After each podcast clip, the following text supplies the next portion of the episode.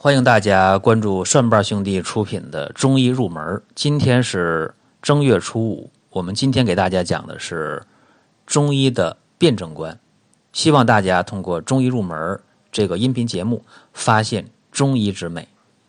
我们常听大家讲啊，说找大夫辨辨病，找中医大夫看看脉，辨一辨我这个病究竟怎么回事儿啊？为什么我这个病治了这么久没治好？为什么我决定不看西医了，看中医，要好好辨一辨，啊，弄清楚病根在哪儿？所以这是大家对中医的一种信任，也是对中医的一个很直观的一个了解，就是知道中医是辩证的。中医呢，它是以人为本，它不是以病为本。如果我们到西医那儿去治感冒，一看体温多少，一看你。现在有痰无痰，一看你的听诊的肺气管的状态，就给你用药了。这个是西医的一个治疗的方式和手段。那中医呢就不这样，中医是典型的以人为本。同一个感冒，也要看风寒、风热、气虚、阴虚，还是暑湿感冒，他要去看，也要看。不同的人发生的同一个感冒，体质的情况，哎，这都要考虑。所以这就是以人为本。那现在看来，这个社会是提倡以人为本，所以很多人对中医的热情越来越高，这让我们看到了中医复兴的一个希望，我们非常高兴。那下面咱们言归正传，讲中医的辩证观。中医认为啊，说这人体是一个不断运动的有机的整体。哎呦，这句话说的，我认为是挺正确的。为啥呢？一个人的生长壮老已，也就是说，一个人的生命的出现，啊，到他不断的生长，到他变得一个青少年呢，变成一个壮年呢、中年呢、老年呢，或者生命的消逝，在人世间走了一遭之后。会发现他的身体是不断变化的，由弱变强，由强变盛，由盛变衰，由衰变没有。所以你看，这个人体确实是不断变换的有机的整体。针对人的一生当中，你不同阶段出现的问题，中医在治疗上是不一样的。比方说，我们看啊，说叫有一句中医的治疗的话，叫做。易法方宜，你看，根据呃不同的地域特征、不同的气候特点、不同的季节、不同的生活习惯、不同的一个居住环境、不同的职业、不同的体质、不同的年龄、不同的性别，在同一个病的治疗上，中医是不一样的。我们举个例子啊，说一个八十岁的老人家，他出现了感冒、伤风、伤寒了，感冒了。还有一个二十岁的小伙子，他也感冒，也是伤风了。这个时候，如果我们给两个人去用发汗药的话，大家想一想，是不是老年人发汗药的量要少一点啊？壮年人发汗的药的量要大一点啊？是这样吧？如果一刀切的话，这就犯了错误了。大家说这个道理很简单啊，我们能理解，确实，这中医治疗的一个一法方宜。咱还可以举个例子，你比方说，呃，同样是有这个子宫肌瘤，如果一个子宫肌瘤的大小呢，可以先不考虑手术，哎，个头不太大，数量又不多，一个两个挺小的，这个时候如果两个病人同样年龄，都是二十八岁，举例子啊，同样有一样大小的子宫肌瘤，一样数量子宫肌瘤，那么一个人现在是怀孕阶段。另一个人是非怀孕状态，那这个时候治疗上能一样吗？肯定不一样，对吧？这又是举了一个例子啊，说中医的一法方宜。还有说我们一法方宜这面要多说两句啊。比方说，在南方啊，一个人出现了风湿骨病了；一个人在北方出现了风湿骨病了。那么在用药的时候。北方人的用药量大一点，南方人的用药量少一点，正常不正常啊？很正常。在南方的话，他的风寒湿没有北方那么强，那么力量大。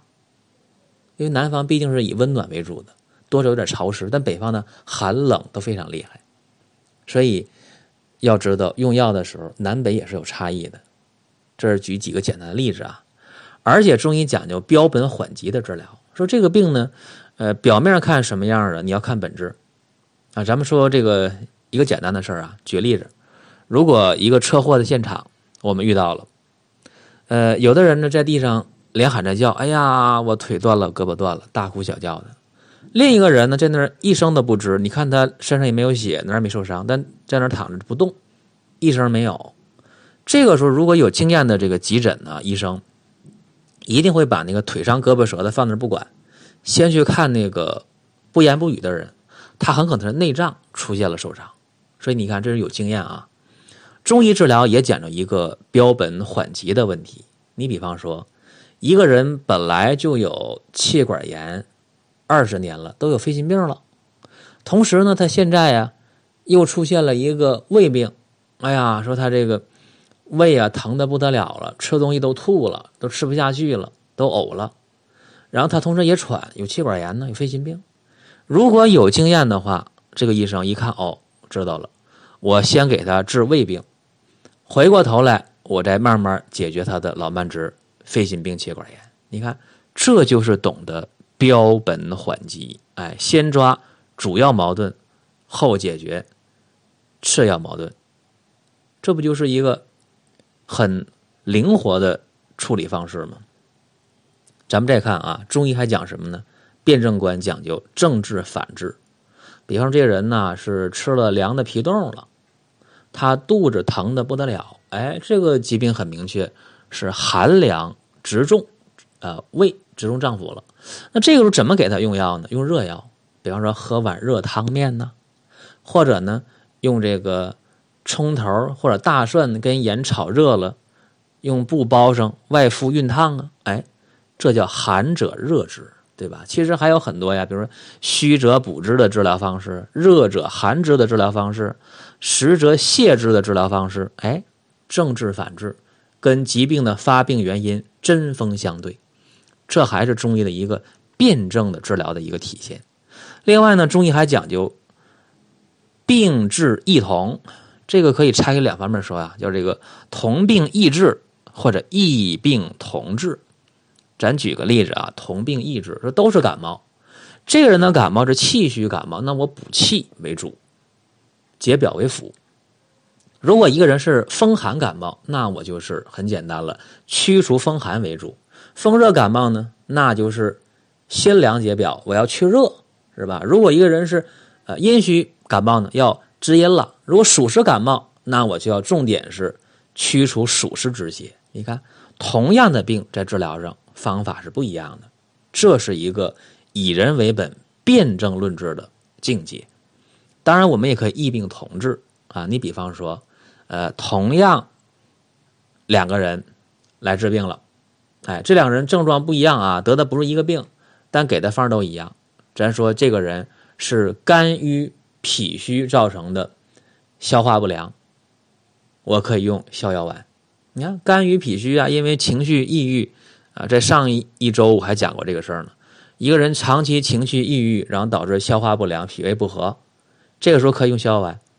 另一个人。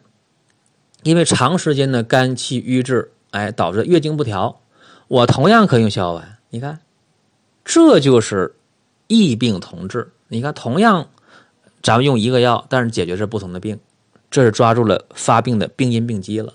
所以，这还是中医辩证论治的一个体现。所以，咱们经常在呃看电视的时候，看一些呃港台剧的时候，我特别感慨。你看啊，我们今天。呃，去医院看病的时候，你看就说了，我去看病了，今天啊看病了。但是在港台剧当中叫看医生啊，我去看医生了。为什么？因为这里边体现了一个以人为本，对人要尊重啊。我去看医生，哎，我尊重我尊重了医生这个人，然后呢，医生给我很好的调整病症，哎，这是今天的一个小感慨啊，给大家讲的中医的一个辩证观。大家可以在下周五继续关注我们的中医入门这个节目。在星期一可以关注寻宝国医，在星期三可以关注医药书评。当然，大家也可以收听林哥的奇葩养生说。同时，大家还可以关注公众微信号“蒜瓣兄弟”，蒜瓣兄弟健康和你在一起。